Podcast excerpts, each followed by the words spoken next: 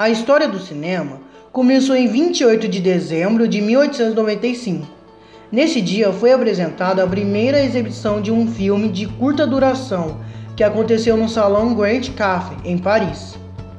Nessa data, os irmãos Auguste e Louis Lumière fizeram uma apresentação pública dos produtos de seu invento, ao qual chamaram de cinematográfico. O evento causou comoção nos trinta e poucos presentes, a notícia se alastrou e em pouco tempo este fazer artístico conquistaria o mundo e faria nascer uma indústria multimilionária. O cinema nasceu de várias inovações que vão desde o domínio fotográfico até a síntese do movimento. A esta foi atribuído como causa a persistência da visão, ou a persistência retiniana, por teóricos romanos e importantes.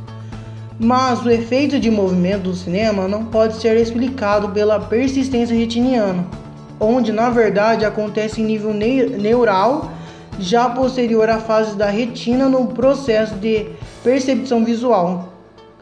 Hugo Munsterberg, psicólogo e um dos primeiros teóricos do cinema, já, navega, já negava em 1916 a possibilidade do efeito de movimento produzido no cinema resultar de fenômenos retinianos.